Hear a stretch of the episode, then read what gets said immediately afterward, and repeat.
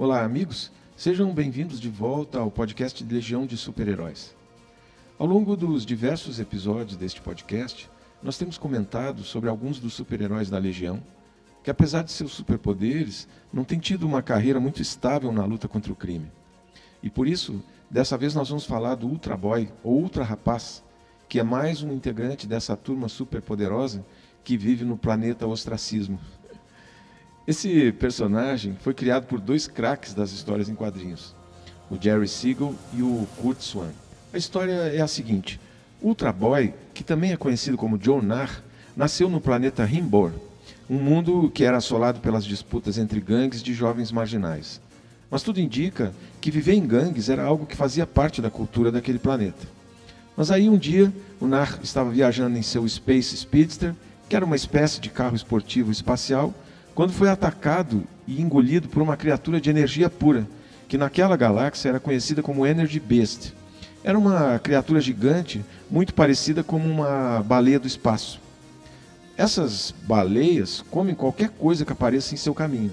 Mas felizmente, um cruzador da Patrulha Galáctica viu tudo, cortou a criatura ao meio com um raio e acabou salvando a vida do Nar.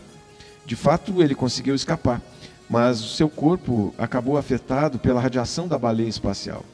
E logo em seguida, ele descobriu que podia ver através de qualquer coisa, até mesmo através de chumbo. Ele tinha ganhado uma visão de raio-x. Bom, o Jonar agora tinha vários poderes, mas ele descobriu também que só podia usar um superpoder de cada vez. Ele então se tornou um super-herói por partes. E aí ele decidiu usar esses novos poderes para ajudar as pessoas e lutar contra o crime, usando o codinome de Ultra Boy. Na verdade, ele só virava superpoderoso se chamasse os poderes verbalmente, tipo aquilo que faziam os super gêmeos ativar. Segue, irmãozinho, é pra já! Super gêmeos, ativar! Forma de vapor. Segurem as orelhas, a pressão vai subir.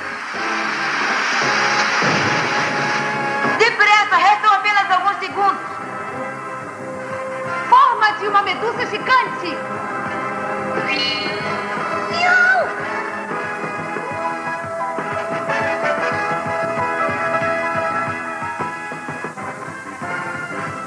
Olha lá.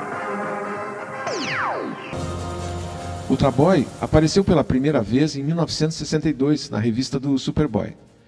Nessa primeira aventura, ele tinha sido enviado de volta no tempo para Smallville ou Pequenópolis, a cidade natal do Superboy, para provar que era digno de ingressar na Legião. A ideia era descobrir a identidade secreta de Superboy, como se no futuro, no século 31, ninguém já não soubesse. Algum tempo depois, ele se juntou à Legião já usando o codinome de Ultra Boy.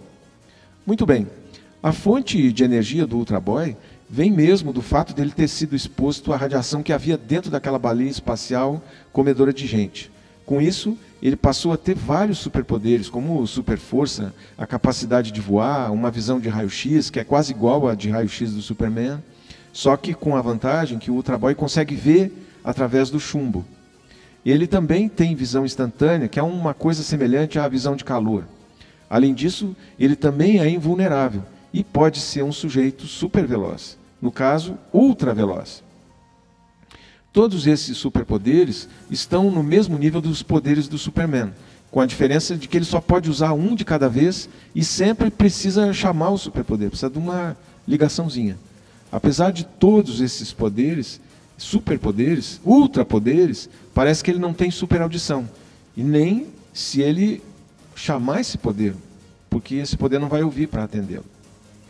Nas histórias em quadrinhos, a visão de calor do Superman é sempre representada com raios vermelhos, enquanto a visão de Flash do Ultra Boy é representada com raios azuis. E ele ainda tem um superpoder congelante que aparece quando ele chama o Ultra Sopro.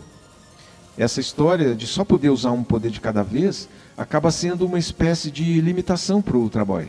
Isso quer dizer que se ele quiser voar pelo espaço em super velocidade, ele vai precisar usar um traje espacial para não morrer no vácuo. Da mesma maneira, quando ele usa seu poder de super força, ele acaba não sendo invulnerável e, portanto, pode tomar um tiro, se cansar, sentir dores musculares e até acabar com uma distensão muscular e, quem sabe, precisando usar Bengay. Uma coisa boa para ele é o anel de voo da legião que todos os legionários usam. Quando ele usa o anel de voo, ele acaba podendo usar outro poder, economizando as suas próprias horas de voo. Depois que ele se tornou um membro da Legião dos Super-Heróis, ele conheceu e se apaixonou pela sua colega Phantom Girl, ou mais conhecida como Moça Fantasma. Nas suas aventuras, ele sempre aparece como um sujeito meio depressivo, apesar de estar sempre muito focado no que está fazendo. Por isso, ele é descrito pelos seus colegas da Legião como um sujeito pessimista que tem sempre a certeza de que o pior vai sempre acontecer. Até a garota fantasma, que é linda e é o amor da vida dele, é alvo desse pessimismo, já que ele sempre tem certeza que ela vai se machucar ou mesmo até morrer. E por isso ele acaba sendo um ultra-herói, um super-herói super protetor. Ultra protetor. Mas ele deveria saber que isso já não seria um problema para quem já é um fantasma. Olha, o Ultra Boy, apesar de todos os superpoderes que tem engavetados, até o dia de hoje não tem passado um passado estruturado o suficiente que lhe permita demonstrar uma personalidade e um propósito como super-herói, como acontece com o Superman ou com o Aquaman mesmo. Talvez por isso seja um super-herói que ainda permanece entre os que sequer chegaram ao segundo time dos heróis. Ele é um herói do futuro que ainda precisa de um passado que o explique. No próximo episódio, nós vamos falar de outro herói antigo que desapareceu sem deixar qualquer vestígio. Até lá!